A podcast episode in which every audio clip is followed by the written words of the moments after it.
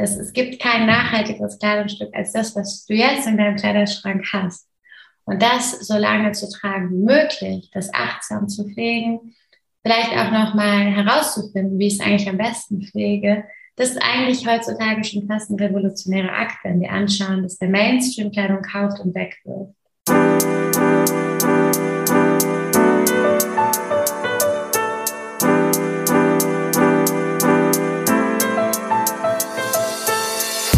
Moin und herzlich willkommen zu Fair Fashion Talk, deinem Podcast über faire und auch nachhaltige Mode. Ich bin Sabine Paulsen, eine Gastgeberin und ich freue mich sehr, dass du bei diesem Podcast wieder gelandet bist. Ich möchte meine Erfahrungen und mein Wissen mit dir teilen, interessante Persönlichkeiten und Organisationen interviewen und dich dazu motivieren, auch in deinem Alltag Fair Fashion mit einzubinden.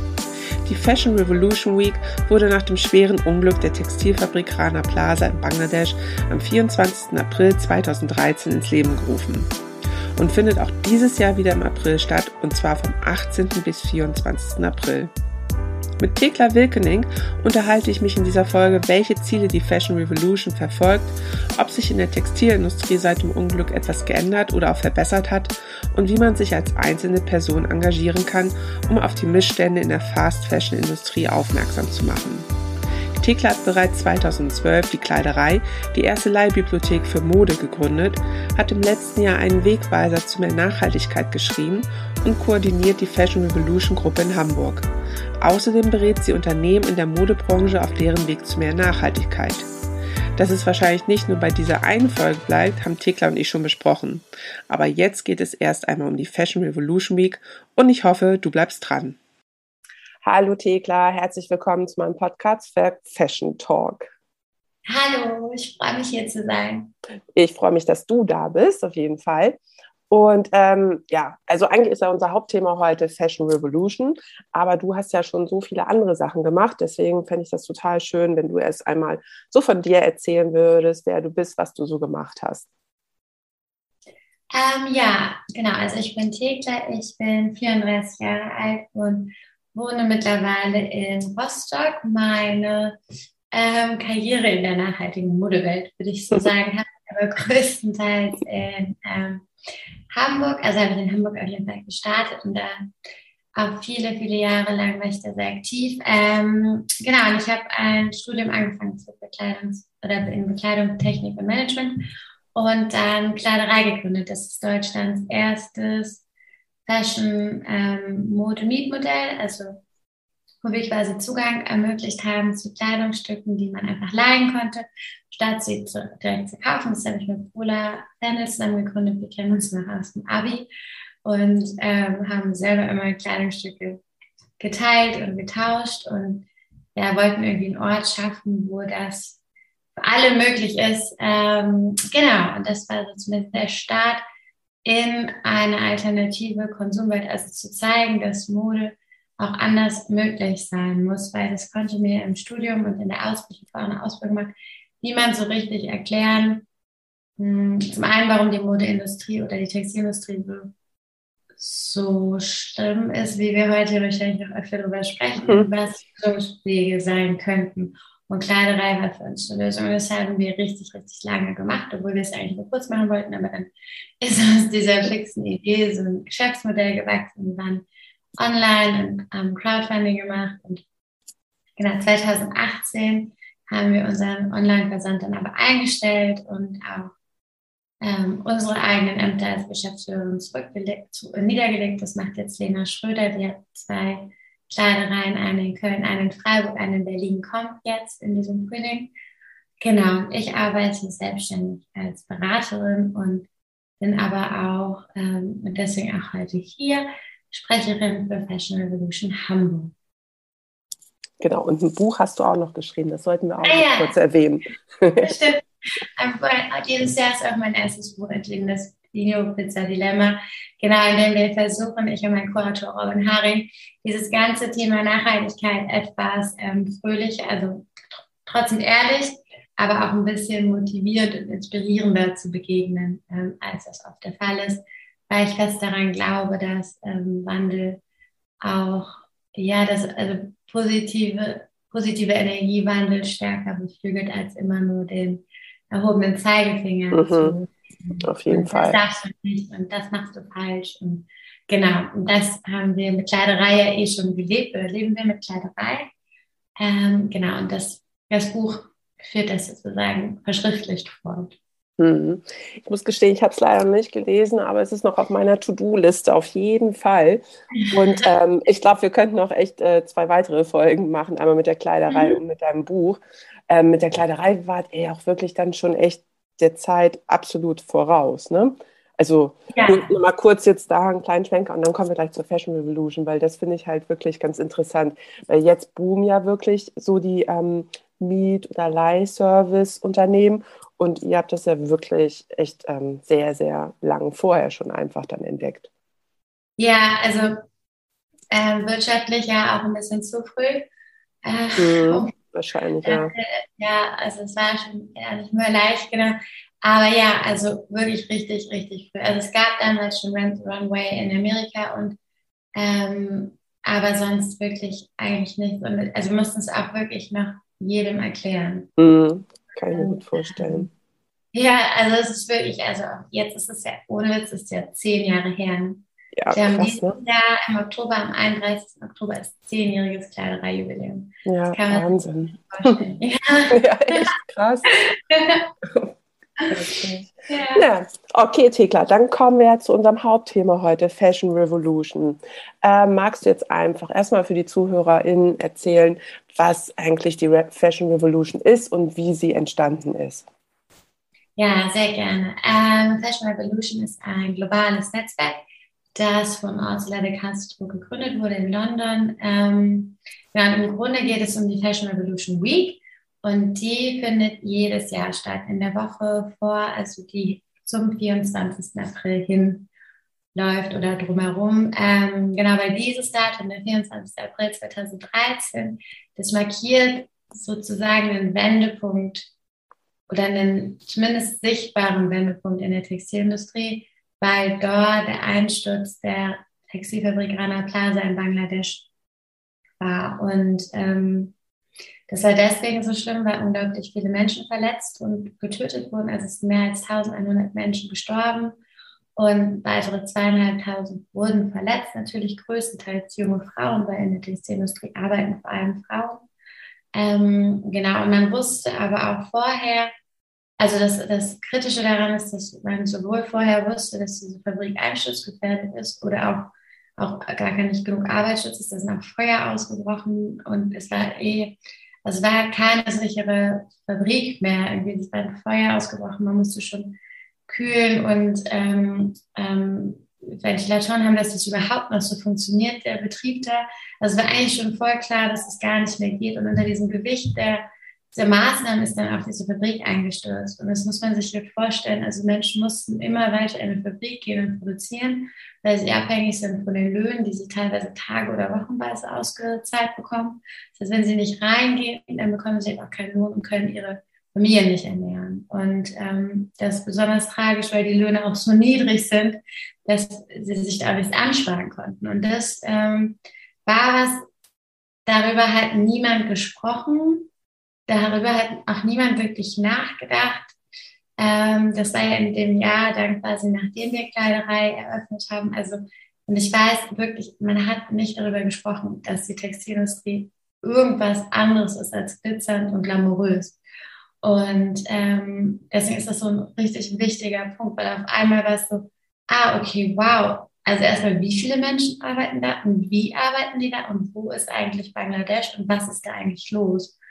Und diese Fashion Revolution Week erinnert daran und möchte darauf aufmerksam machen und verhindern, dass es nie wieder passiert. Aber es wird auch, also es ist sehr weit weg davon, dass es nie wieder passiert. Aber genau, das ist so ein bisschen, ähm, also es war der Auslöser für die Gründung von Fashion Revolution. Hm. Warst du von Anfang an dann dabei bei der Fashion Revolution? Oder hast du dich da schnell angeschlossen denen? Ähm, genau, also man konnte früher, also es gab lokale Ortsgruppen, ich glaube, die Hamburger Gruppe ist aber ein bisschen später entstanden.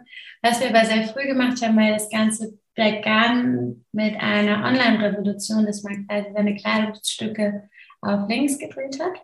Mhm. Und dann haben wir ja immer quasi, wenn man es auf links dreht, hat man ja, was man manchmal morgens aus Versehen noch macht, Label von der Marke, ne? das ist ja immer hinten mhm. Genau. Also wenn man es quasi auf links dreht und noch falsch herumzieht. Es ist, mhm. ähm, dann, das war, das hat man ähm, gemacht und dann sollte man quasi so ein Selfie machen und das Hashtag war dann Who Made My Clothes. Also so ist Fashion Revolution auch bekannt geworden mit diesem, mit dieser Online, ja, eigentlich so einer viralen Aktion, weil man natürlich dann genutzt hat, und das war sehr clever von Ursula de Castro, weil wir ja mit den ganzen sozialen Medien, also Twitter, Instagram und so, auf einmal eine Kontaktmöglichkeit zu Labels haben, die, ähm, die es so früher jetzt nicht gab. Also ich kann ja jetzt ein Ad-Zeichen oder wie auch immer, aber meistens ein Ad-Zeichen nehmen und es an die Brand schicken und die bekommt das mit. Und nicht nur die Brand alleine, sondern auch die ganzen Follower und Followerinnen.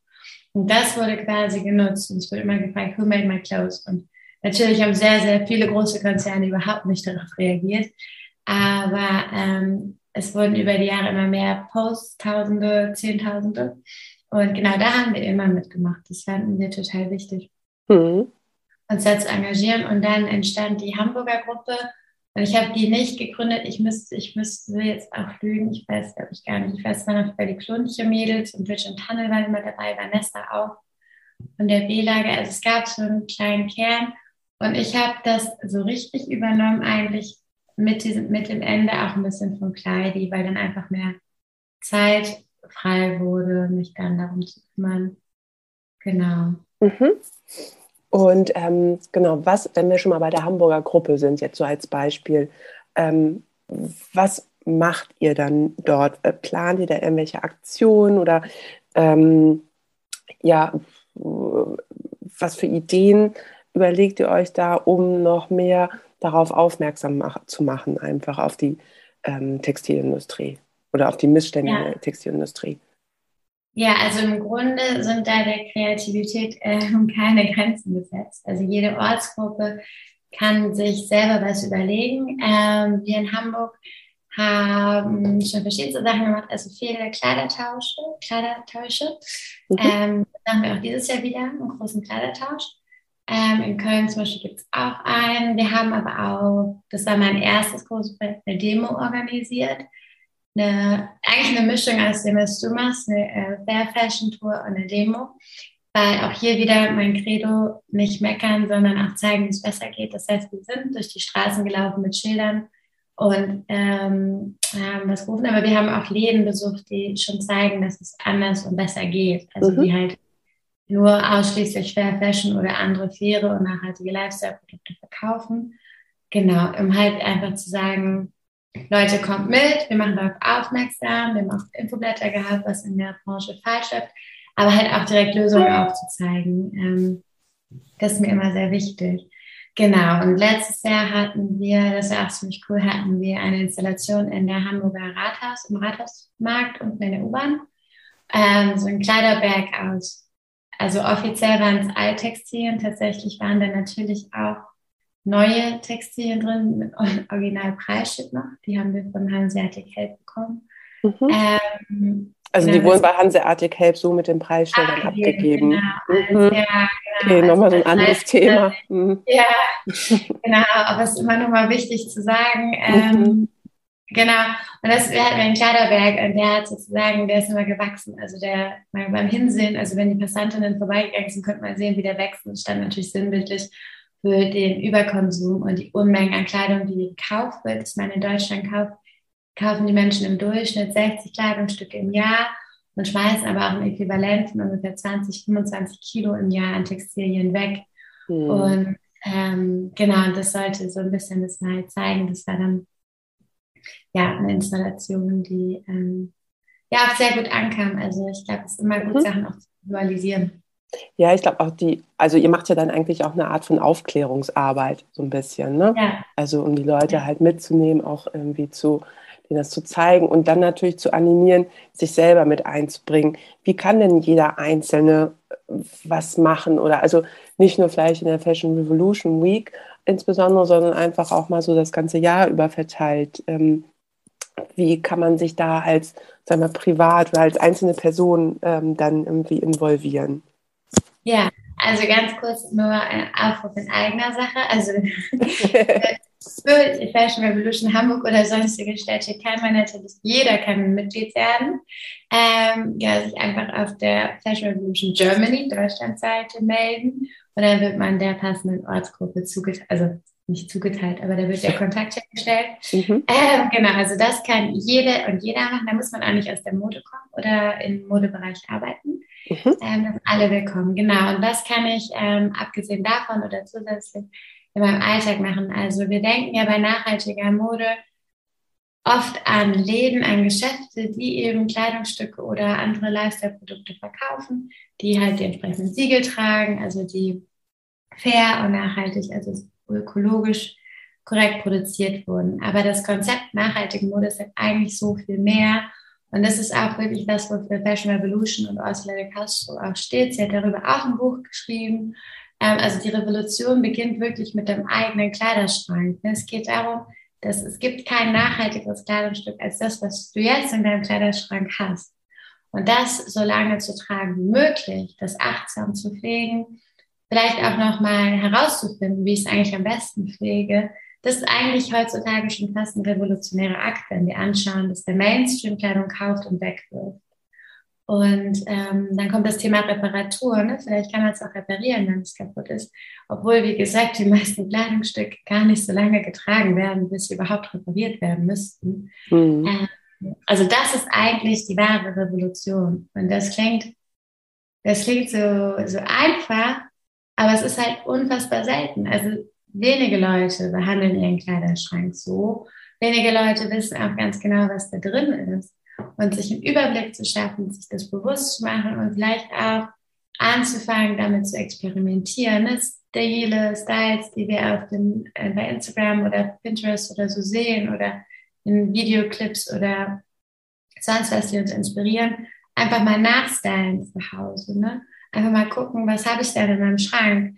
Das sind Sachen, die können wir alle jederzeit machen und es ist wirklich das ist wirklich richtig, richtig cool eigentlich, ja, man sich auch unabhängig macht. Und eigentlich gibt es ja auch nichts Cooleres, als unabhängig zu sein. So. Es, macht, es schafft eine Freiheit, wenn du nicht alles kaufst und allen Trends folgst. Und ähm, genau, und das ist was, was jeder von uns eigentlich machen kann. Und wenn der eigene Kleiderschrank es ja wirklich nicht hergibt, dann kann man ja immer noch gucken, ob man es vielleicht Secondhand kaufen kann oder halt eben leihen oder tauschen halt, ne? Genau. Genau, also das Bewusstsein einfach mal wieder mehr für die Kleidung, die man besitzt, oder ja, man besitzt, ist ja auch wieder ein anderes Ding, ähm, hat, aber dass man das einfach auch mehr wertschätzt und sich da mehr mit ähm, auseinandersetzt einfach ja. und es nicht einfach nur als ein Gebrauchsgegenstand dann irgendwie behandelt, ne?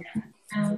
Mhm. Also für mich ist es auch wirklich das, ähm, was Nachhaltigkeit oder auch Nachhaltigkeit der Mode für mich bedeutet, ist wirklich, sich das bewusst zu machen. Also warum kaufe ich, was kaufe ich, ähm, hätte ich das wirklich kaufen müssen.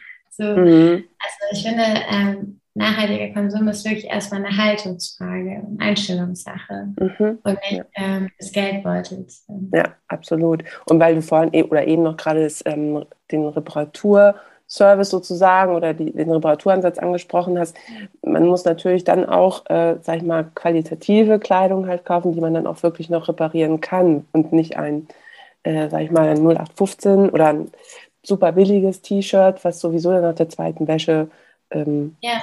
völlig hinüber ist und man das eh nicht mehr reparieren könnte.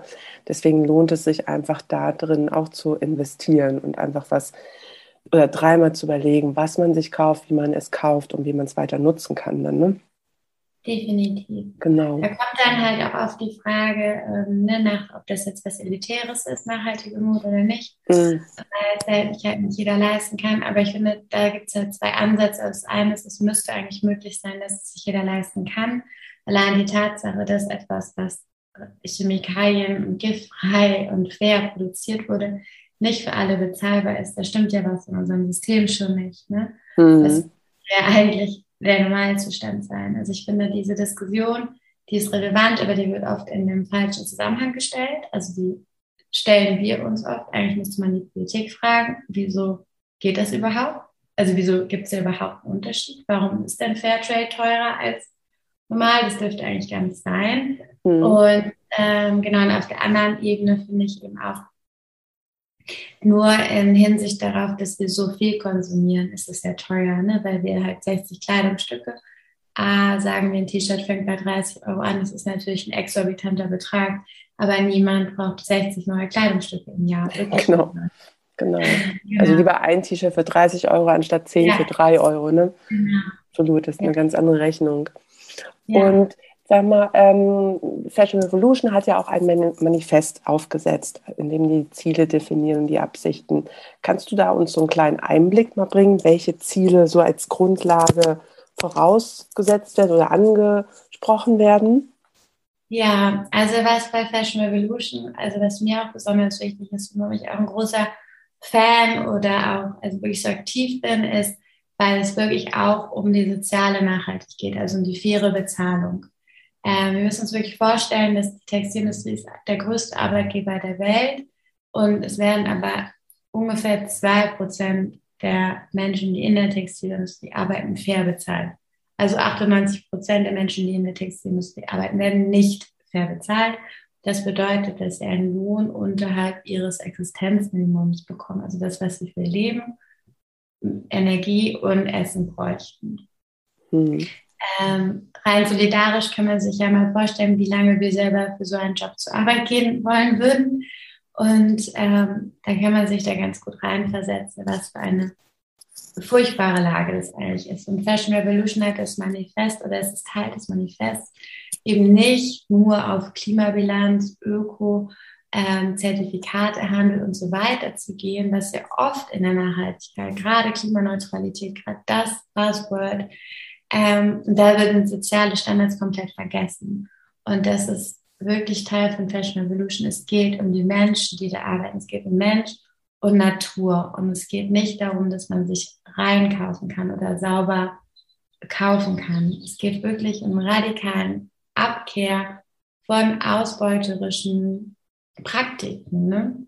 Mhm. Und die Modeindustrie ist ja tatsächlich eine, die zeigt, dass das Prinzip Shareholder Value, also die Gewinne für die Eigentümer zu erwirtschaften, eben auch negativ ausgelegt werden kann. Das hat ne, in der Wirtschaft schon viel gebracht, auch viel Armut bekämpft, aber in der Textilindustrie halt eben nicht. In der Textilindustrie unterstützt es Armut, weil diese Möglichkeit, Kosten über Löhne zu senken, so unmenschlich groß ist, weil halt alles Handarbeit ist in der Textilindustrie. Sind immer Menschen, die eine Kleidung machen, immer. Und das ist wirklich gefährlich und das ist so ein bisschen der Dreh- und Angelpunkt der Arbeit in Fashion Revolution im Manifest, ist, dass das ähm, ja so nicht geht. Wir müssen anders wachsen, wir müssen andere Werte haben und wir müssen halt die Menschen fair bezahlen und was du eben auch gesagt hast, mehr Wertschätzung für die Kleidung, die eben von diesen Menschen produziert wird, entwickeln. Mhm. Du hattest auch am Anfang, hattest du noch gesagt, so in der Zeit irgendwie, wo ihr die Kleiderei gegründet habt, hat keiner irgendwie auch darüber geredet oder darüber nachgedacht, nachgedacht wo äh, sein Kleidungsstück oder die Mode allgemein herkommt. Hast du da mal irgendwie drüber nachgedacht, wieso das so war? Warum hat man darüber nicht geredet? Warum war es nicht präsent einfach? Ja, also was bei der Textilindustrie massiv ist, was wirklich nicht so stark in den anderen Industrien ist, ist also bei Food, also bei Essen zum Beispiel fällt das ganz weit. Wir haben einfach nicht so riesige Kampagnen, die davon ablenken. Wir haben einfach, ich meine, wenn du in ein Geschäft reingehst, es ist voll mit Werbeplakaten von wunderschönen Frauen oder Männern oder Kindern, die ähm, toll aussehen in ihrer Kleidung, perfekt ausgeleuchtet sind. Es ist wirklich schwer, da irgendwas Schreckliches zu vermuten. Also wir tauchen ja jedes Mal ab in eine komplette Scheinwelt. Und da die Realität dahinter zu sehen oder zu denken, dass da irgendwas Schlechtes dran sein kann, ist es, glaube ich, fast unmöglich für, ähm, ja, für unseren, unser, wie unser Verstand im Alltag so tickt. Und dazu kommen ja dann noch Modemagazine, Fernsehberichte, ja, auch Videos. Ich meine, wir haben auch viel MTV geguckt, ne? Und mhm. also wir haben tolle, wunderschöne Menschen in ähm, gesehen, die uns inspiriert haben mit ihrer Kunst und alle toll aussehen, in tollen Klamotten, die wir haben wollen. Das ist ein, ein riesiges, riesiges Ablenkungsmanöver eigentlich, das in der Natur der Sache liegt. Und deswegen fällt selbst mir manchmal schwer. Und ich weiß wirklich echt viel, glaube ich. ich habe viele Sachen gesehen. Aber es fällt wirklich manchmal einfach schwer, das ähm, nicht zu sehen. Also nicht wieder abgelenkt zu werden von diesem Glitzer und diesem Shiny und diesem Schönen und ja, auch irgendwie eigentlich sehr Unschuldigen. Ne? Ja, ja gut, und es ist natürlich nicht direkt vor der Haustür, ne? Deswegen hat man da dann immer nicht so den Bezug dann dazu. Das auch, und genau. verdrängt genau. es dann auch gerne, ne? Mhm. Definitiv und auch wirklich, dass wir uns eigentlich nur mit dem solidarisieren können, was wir kennen und das genau nicht in Kontext gesetzt wird. Also ich kann mir das einfach gar nicht vorstellen, so, so zu arbeiten, weil ich würde es ja auch nie tun. Mhm. Deswegen zum Beispiel bei uns im Buch habe ich ein bisschen darüber geschrieben, dass wir uns eher vielleicht mit diesen Themen Sexismus, Ausbeutung, Überstunden und so Dinge, die wir auch kennen. Ich glaube, wenn man anfängt so zu kommunizieren, mhm. dann ist es auch vorstellbarer. Also ich möchte auch nicht auf der Arbeit belästigt werden, ich möchte für meine Überstunden bezahlt werden, möchte pünktlich gehen dürfen, so. Ähm, ne, wenn man das so mal vergleicht, dann ist es, glaube ich, für die Menschen oft greifbarer. Genau, weil das ansonsten komplett jeglicher Lebensrealität ähm, entfernt ist. Genau. Und wir Empathie ja doch, ähm, ja, es fällt uns einfach leichter, wenn wir es irgendwie mit unserem eigenen Leben vergleichen können. Ja, auf jeden Fall. Und ähm, der, äh, die Fashion Revolution hat ja auch einen Fashion Transparency Index rausgebracht. Was mhm. stellt der denn da? Das wäre auch nochmal ganz toll, wenn du das nochmal ein bisschen erklären könntest.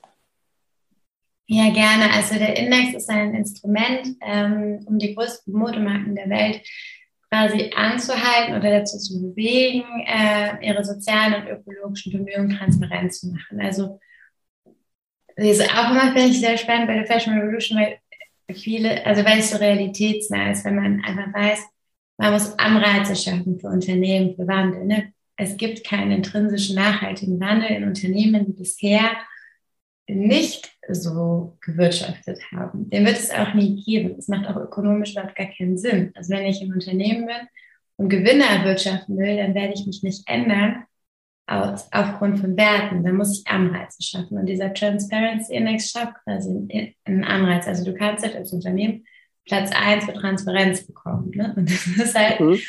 das ist schlau. Mhm. Und ähm, Genau, das Wichtige ist halt, also das Wichtige ist halt hier die Transparenz. Transparenz ist in diesem Fall darf halt nicht verwechselt werden mit Nachhaltigkeit, ne? Sondern es geht wirklich nur darum, wie transparent das, ähm, das, das Unternehmen oder die Marke sich zeigt, welche Informationen sie hergibt. Und das liegt daran, wenn man nicht in der Modeindustrie ist, kann man sich das nicht so vorstellen. Aber so ein T-Shirt zum Beispiel, das geht zwischen von der Baumwolle, also vom Fell, bis du das anhast, geht das durch mindestens 50 Hände. Also Menschenhände. Mhm, mhm, mhm. ähm, also die textile Liefer-Wertschöpfungskette ist unglaublich komplex und lang. Und dahinter hat man sich dann im Jahr 2013, 14, 15, als diese Fragen aufkamen, auch ein bisschen versteckt. Wissen sie, ja, wir wissen das ja nicht. Wir geben ja die Aufträge ab an Fabriken und die haben dann Sublieferer und ja, und woher die Baumwolle bekommen hm, also manchmal kannst du auch, also es gibt auch, es gibt Produzenten und es gibt Händler in den großen Unternehmen, also in den großen Vertikalen, die wir so kennen. Und die, die handeln, die kaufen wirklich fertige Kleidungsstücke bei Fabriken ab. Die wissen wirklich nicht so genau, wo hat die Fabrik jetzt die Zutaten her und die Materialien und wo wurde das eigentlich wirklich genäht.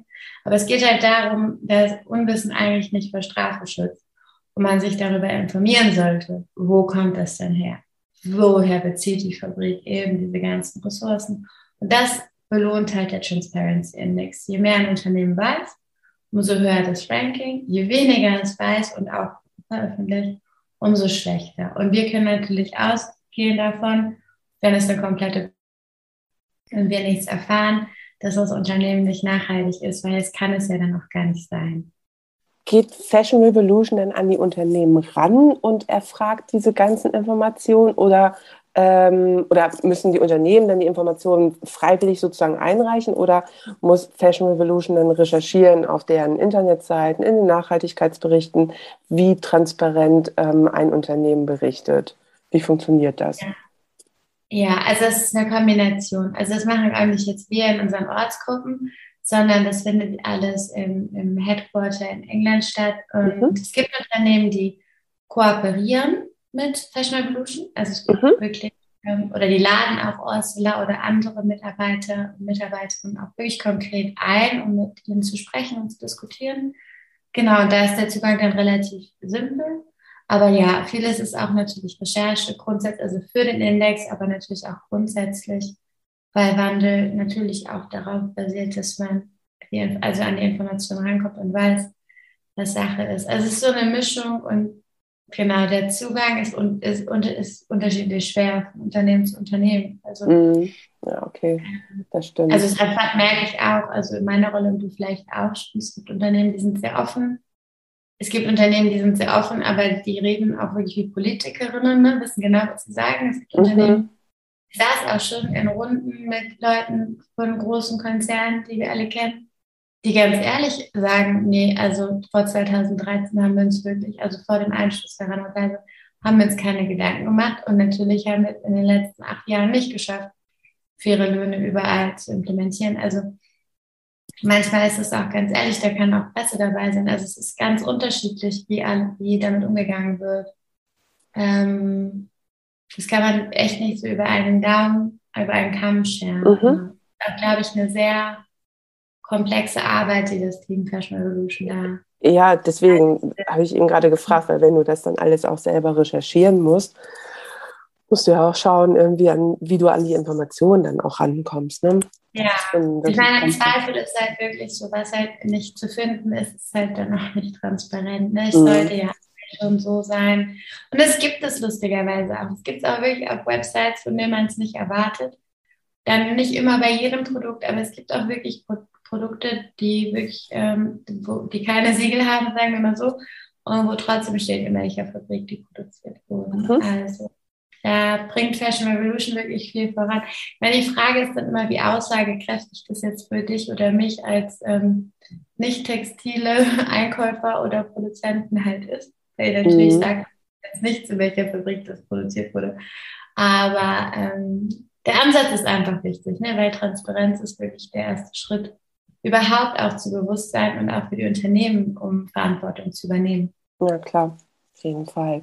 Meinst du denn, dass sich seit dem Rana Plaza Unglück, äh, was in der Textilbranche oder in der Textilindustrie etwas geändert hat, also wirklich auch gravierendes geändert hat? Oder hast du eher so die Vermutung, okay, man bemüht sich, aber so richtig ist, es, ist der Funk noch nicht übergesprungen? Nee, also ich glaube, es hat sich was verändert, wenn wir davon ausgehen oder wenn ich auch mitbekomme, dass ja die Textilindustrie wie alle anderen Institutionen ja auch aus Individuen besteht. Und diese Individuen, die hier auch im globalen Norden arbeiten, also in den Headquarters, in Designabteilungen und so weiter, die haben es natürlich alle mitbekommen. Die haben auch ein Bewusstsein dafür bis zu einem gewissen Grad. Und das ist anders. Das war halt vorher nicht so. Da war nicht jeder, jedem klar, was da am anderen Ende der Welt passiert und wo die Kleidungsstücke herkommen, die produziert. Und das wissen jetzt schon alle und das sorgt natürlich schon für mehr Haltung in der Industrie. Ne? Es wird mehr darüber gesprochen, Panel Talks gehen viel mehr darüber überhaupt, dass alle Unternehmen Nachhaltigkeitsberichte veröffentlichen. Aber das Thema soziale Gerechtigkeit kommt auf jeden Fall viel zu kurz. Also es geht ja viel um Biobaumwolle, recyceltes Polyester, eben auch Klimaneutralität.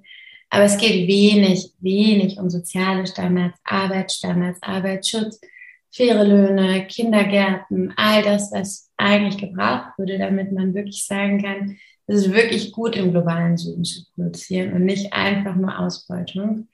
Ähm, da ist auf jeden Fall zu wenig und es gibt auch bisher kein Unternehmen, das diese Abkehr von Fast Fashion ernsthaft betreibt.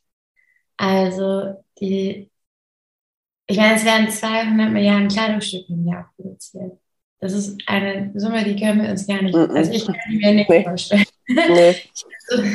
ich frage mich ja manchmal, ob so in Dagobert Ducks Geldspeicher mehr einzelne Münzen waren oder bis mehr Kleidungsstücke. die, mhm. also ungefähr versuchen jetzt vorzustellen. Also das, was ich mir am meisten wo man das, eine Masse, man sieht, es ist so viel. Und diese Abkehr, die brauchen wir, weil es gibt kein nachhaltiges Wirtschaften in dieser Masse. Es, es gibt, wird auch niemals so viel Biobaumwolle geben. Und selbst wenn es irgendwann eine Zauberfaser gibt, die auf Zellulose, also auf einem nachhaltigen Grundstoff bestehen kann, mag der recycelt sein oder wirklich aus Resten der Holzindustrie oder so, ähm, auch da kannst du keine 200 Milliarden Kleidungsstücke rausmachen. Und es ist wirklich Milliarden, nicht Millionen. Ne? Also ja. hm. wirklich Milliarden. Wir sprechen von Milliarden. Ähm, was soll ich sagen? Genau, und das ist gar nicht möglich. Also es muss eine Abkehr von diesem Modell geben. Es muss eine Abkehr geben von Fast Fashion. Und das habe ich bei keinem Unternehmen bisher gesehen. Es gibt eins, das plant sehr gut und ist sehr exakt und hat eine sehr effiziente Arbeitsstruktur. Aber auch das produziert viel, viel, viel zu viele Kleidung. Die landet dann halt nur sehr gut bei den Leuten zu Hause und es wird vielleicht weniger im Unternehmen weggeschmissen. Aber grundsätzlich wird zu viel produziert und entweder wird es von den Unternehmen auch weg selber vernichtet oder es landet halt bei den Menschen zu Hause und wird da halt eben, das hatten wir eingangs auch nicht getragen. Und dann ist ja. es auch nicht in Ordnung. Und es gibt keine Lösung. Also selbst wenn man halt effizient plant und gute Absatzstrategien hat, schnell ist, ne, das ist alles super und es ist auch, glaube ich, gut.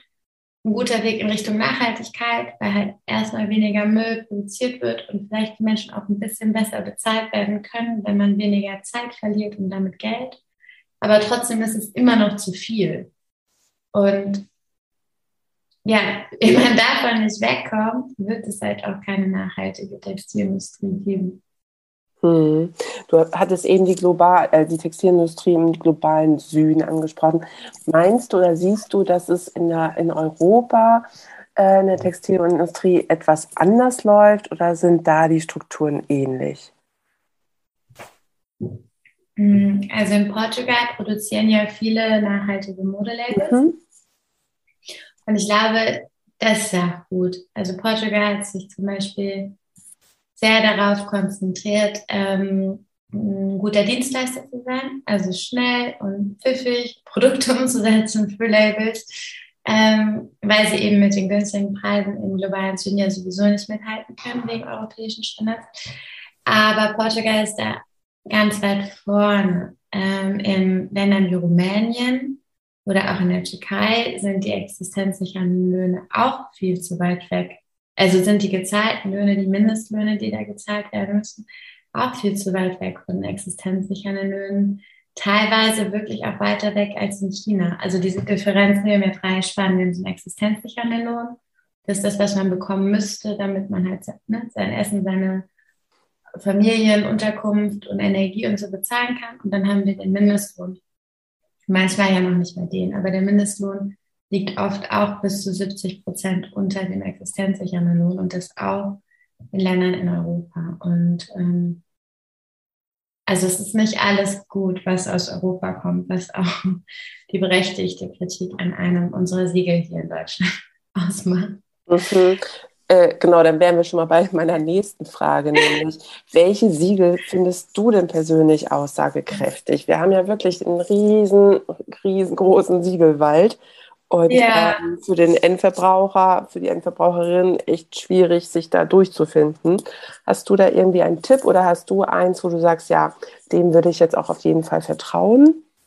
Ja, also das, worüber ich gerade gesprochen habe, ist ja der grüne Knopf. Und das mhm. ist ein total wichtiges Siegel von unserer Bundesregierung, also beziehungsweise ähm, von, vom ehemaligen Entwicklungsminister Gerd Müller ins Leben gerufen. Ähm, das ist total wichtig. Das hatte nur leider diese Prämisse, dass Dinge, die in Europa passieren, nicht zusätzlich überprüft werden müssen. Und das, ähm, genau, das, das ist nicht richtig. Ähm, genau, also das ist, ich finde, der grüne Knopf ist total wichtig, aber es ist nicht umfassend genug, dass wir uns wirklich sicher sein können, noch nicht. Ist aber trotzdem ein unfassbar wichtiges Statement, dass eine Regierung sagt, wir brauchen solche Siegel. Also deswegen würde ich es immer trotzdem unterstützen. Mhm. Ähm, Ne, weil es, es hat einfach nochmal eine ganz andere Ebene, als wenn es eine unabhängige Institution macht, sondern so, die Regierung macht halt die Gesetze. Ja. Und, ähm, ne, und ja, und beeinflusst damit ja auch die Normen einer Gesellschaft. Und deswegen ist der grüne Knopf unglaublich wichtig. Ein bisschen umfassender halt in der Auditierung, also indem es überprüft wird und bewertet wird und auch eingehalten werden muss oder halt schnellstens optimiert, ist äh, für ökologische Nachhaltigkeit, also Materialien, Chemikalien und so weiter, das GOTS-Siegel. Mhm. Also der Global Organic Textile Standards, also geht es um organische, eben halt alles, was gewachsen wird, also was wächst, zum Beispiel Baumwolle natürlich als größtes, größte Ressource für Textilien sowieso. Und im sozialen Bereich die Fairware Foundation, also Fairware als ähm, Siegel, die sich um soziale Standards kümmert. Es gibt auch Überschneidungen von GOTS und Fairware, aber es gibt immer so unterschiedliche Fokusthemen, also ökologisch oder sozial. Ja, und auf die beiden kann man vertrauen. Okay. Und ähm, schaust du dann auch konkret, wenn du jetzt dann doch vielleicht mal irgendwie äh, was Neues kaufen möchtest, oder schaust du dann konkret nach diesen Siegeln auch oder wie, ähm, wie ist dein nachhaltiger Konsum oder dein Verhalten beim Konsumieren oder bist du wirklich komplett auf ähm, Leihen, auf Secondhand oder auf Tauschen irgendwie eher ausgerichtet? Ähm, also ich versuche schon, das meiste Secondhand zu kaufen. Ich finde es auch cool und witzig. also mir macht Spaß. Mhm. Aber ich verliebe mich natürlich auch. Also das ist auch natürlich eine Berufskrankheit, weil ich sehe ja auch sehr viel schöne Nachrichten. Mhm. ja, klar. ich habe auch viele Freunde, die da arbeiten. Ähm, ja, also ich achte schon auf Siegel, also das Goldsmiths Fairway. Man muss aber auch sagen, dass natürlich auch sehr kleine Labels diese Zertifizierung oft gar nicht finanzieren können oder mhm, bezahlen. Ja.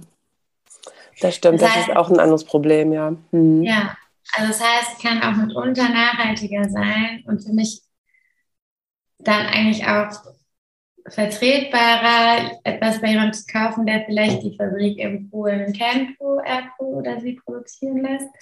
Ähm, genau, und aber vielleicht kein Siegel hat. Also letztendlich, oder lassen wir es mal so sagen, also am bewussten Konsum führt halt das Nachfragen auch nicht so, also kommt man ums Nachfragen auch nicht so richtig drum herum. Ähm, also es hilft, es ist immer gut, in Kontakt zu treten mit dem Label, darüber zu sprechen, wo kommt das eigentlich her, da sind wir wieder bei der Transparenz, ne? Mhm. Und ähm, da kann das halt schon mal sein, dass man dann eigentlich Produkte kauft, die bei einem Familienunternehmen produziert wurden, das vielleicht dadurch wachsen kann und Sicherheit hat, aber das halt eben auch kein Siegel hat. Ne? Und ähm, bei, also wenn du, also es, es ist auch dann das Produkt muss ja zertifiziert werden, das Label, die Fabrik, also alles entlang der ganzen Kette ist sehr aufwendig und damit auch teuer. Also Siegel sind kein Allheilmittel, aber ja, trotzdem helfen sie für alle die, ähm, die eben auch nicht die Zeit haben oder eben es hat ja auch nicht jeder die Zeit für Mode. Manche geben ja ihre Energie dann auch im Bereich Food oder Elektronik oder so. Ähm, ne, die Informationssuche, das kostet ja auch mal Zeit und Geld. Genau. Und dann sind Siegel natürlich super. Also ich möchte mich in anderen Branchen auch darauf verlassen, mhm. dass ich Fairtrade-Siegel oder so zum Beispiel auch darauf verlassen kann. Aber da weise ich zum Beispiel auch bei den Green Fashion Touren immer darauf hin, dass die äh, Leute einfach in die Läden reingehen sollen und einfach mal den Ladenbesitzer fragen sollen, damit er dann auch selber, er oder sie selber was über die Brands dann auch vielleicht erzählt, ähm, die dann im Laden halt hängen oder wenn es ein eigener Brandladen ja. ist, da auch nachfragen, weil man da halt viel, viel mehr Input teilweise kriegt, wie du halt auch sagst, ne? und einfach hinterfragen, so, wo wird das produziert, kennt ihr die Lieferanten und da kriegt man viel, viel mehr bei raus, als wenn man jetzt nur, sag ich mal, auf einen Hangtag guckt und da jetzt ein Siegel abgedruckt hat. Ähm, ja, kann man daraus ähm, sehen, dass es vielleicht irgendwie zertifiziert ist, aber die detaillierten Infos kriegst du halt wirklich nur, wenn du in den Austausch mhm. gehst. Ja. ja. Absolut. Ja, und ich denke halt auch immer, also ich habe so einen etwas cheesigen und sehr sehr pragmatischen Ansatz, aber ich denke, aber letztendlich kannst du jetzt aus etwas nur so viel Energie rausbekommen, wie du letztendlich reingegeben hast.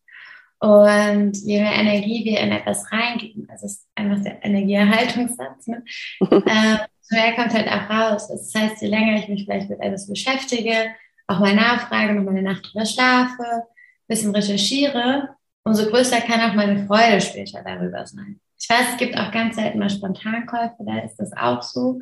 Aber die Regel ist ja eigentlich schon, wenn ich mich darauf freue, wenn ich mich damit beschäftige, vielleicht sogar darauf spare, ähm, dass ich davon, dass ich da länger Freude dran habe. Und wenn ich die Geschichte dahinter kenne, vielleicht noch die Menschen, die es produziert haben oder weiß, was herkommt, dann erhöht das auch wirklich die Freude daran. Und ähm, das ist wirklich was, was wir sehr gut für uns nutzen können. Auch dafür, dass es dann im Kleiderschrank hängt und wir uns länger darüber freuen als nur ein paar Tage. Ja, absolut. Also das Storytelling, das finde ich auch richtig wichtig.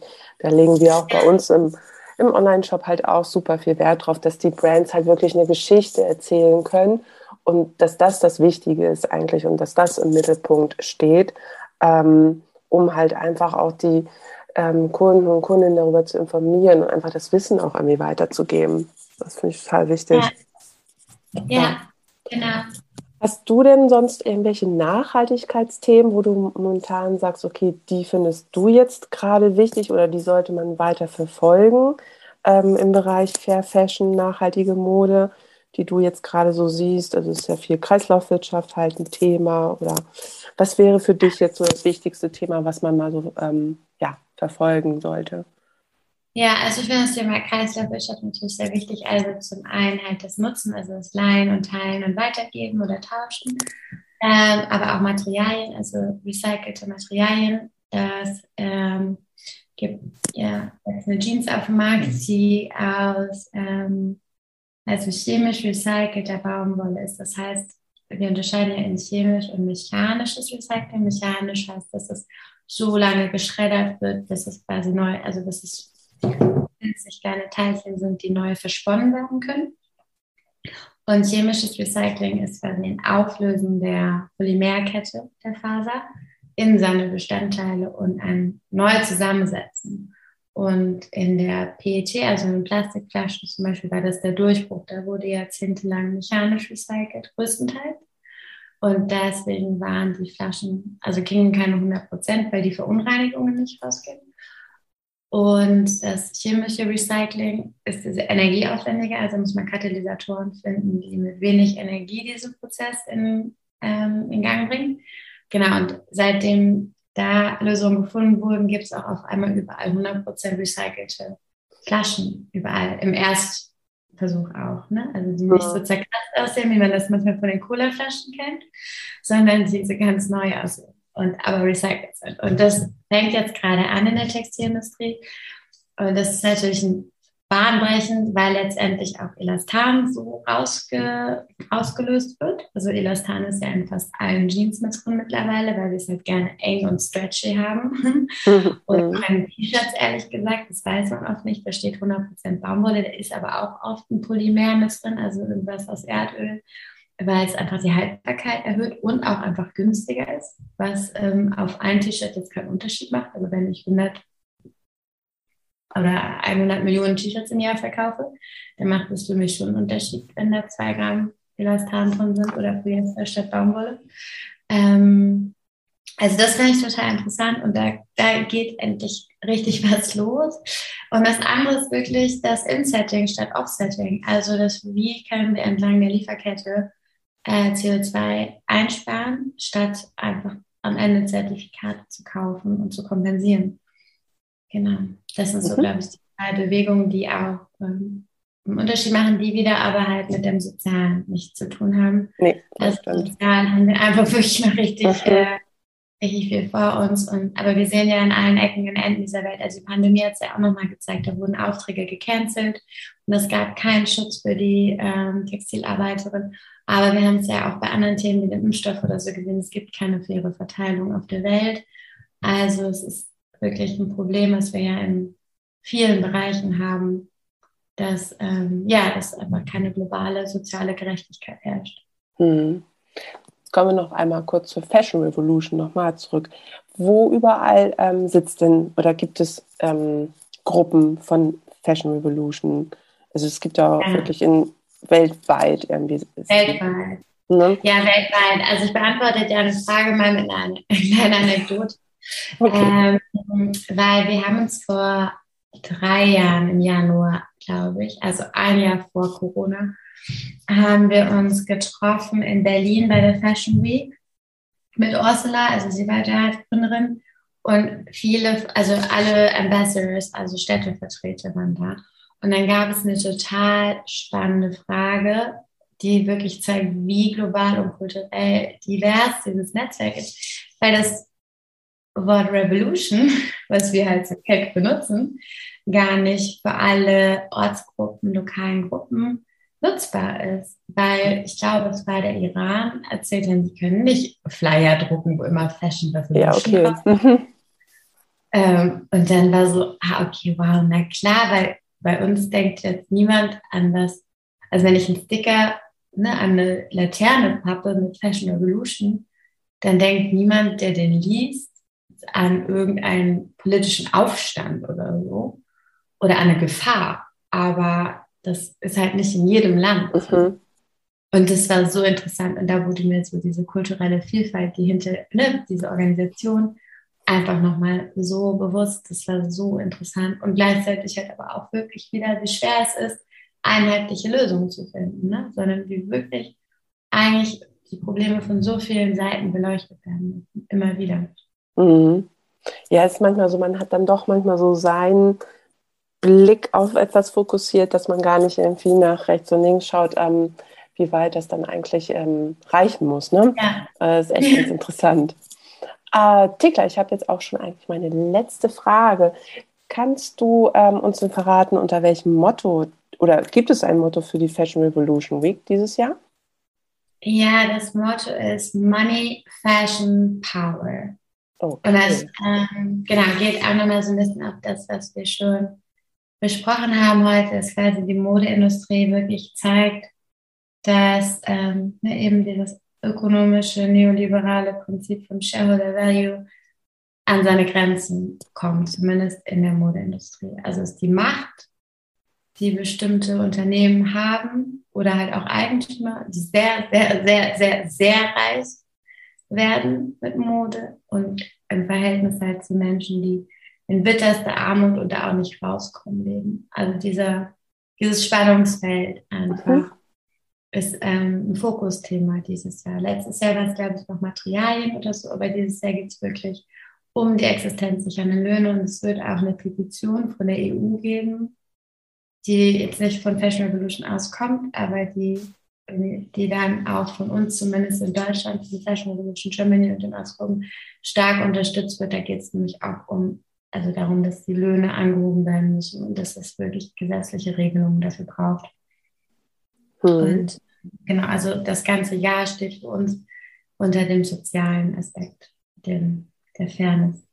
Ja, super stellt halt diese Machtfrage einfach nochmal neu, was übrigens auch total interessant ist. Der letzte kurze, ähm, ja, nicht Fun Fact, sondern äh, trauriger Moment ist, dass die, der Großteil der Menschen, die in der Textilindustrie arbeiten, sind eben halt Frauen.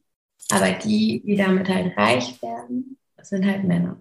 Hm. Wenn wir das binäre System, wovon wir eigentlich auch wegkommen wollen, aber nochmal so radikal einmal sagen. Ja, auch ähm, ein wenig skurril, ne?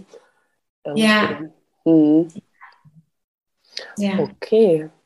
Ja, das war super interessant, Tigla. Äh, wir haben jetzt echt schon fast eine Stunde gequatscht. Ja. Wahnsinn, wie die Zeit dann immer vergeht. Mhm. Ich frage ja jetzt eigentlich immer meine InterviewpartnerInnen, ob die auch noch eine Frage für mich am Schluss haben. Hast du irgendwie was, zufällig, was du von mir jetzt noch wissen möchtest? Ja, ich habe eine Frage an dich, Sabine. Wenn du das alles weißt, Hast du denn, hast du noch, liebst du noch die Mode oder ist das schwer für dich? Ähm, ähm, ich liebe sie trotzdem noch, aber ich glaube anders als früher. Also ähm, wenn man bedenkt, so wo ich auch herkomme, halt so aus dem Design und Pro Produktmanagement, ähm, ja, weiß ich, ich schäme mich jetzt nicht, dass ich da drin gearbeitet habe so, oder was ich da gemacht habe, aber ich bin froh, dass dieser Wandel gekommen ist bei mir auch und dass ich da jetzt ein ganz anderes, anderes Blickfeld drauf habe und ähm, das ganz an, aus ganz anderen Augen halt sehe und es auch anders äh, ja, bearbeite oder wie wir vorhin schon sagten, ganz andere Aufmerksamkeit, anderes Bewusstsein einfach dafür habe. Und dafür bin ich sehr, sehr dankbar, dass das irgendwie stattgefunden hat. Und man ja. nicht in seinem Trotz sozusagen weiter ähm, ja, so einfach weiterlebt. Und ja, mit meinen ganzen Projekten versuche ich da halt einfach auch die Aufmerksamkeit bei anderen halt äh, zu vergrößern und die dann auch einfach mitzunehmen und mein Wissen, was ich halt gesammelt habe in den letzten Jahren, halt weiterzugeben, um noch mehr Menschen sozusagen auf diese Seite dann auch zu bekommen. Ja, sehr cool. Danke dir. Ja, ich habe zu danken, Thekla. Vielen, vielen Dank für deine Zeit, für dein Wissen und ja, ich könnte mir durchaus vorstellen, dass wir dann nochmal äh, eine Folge machen, entweder über die Kleiderei oder über dein Buch und ähm, das halten wir auf jeden Fall mal fest. dann wünsche ich dir erstmal einen schönen Abend und ähm, genau, viel äh, Erfolg bei der Fashion Revolution Week dann auf jeden Fall. Danke dir.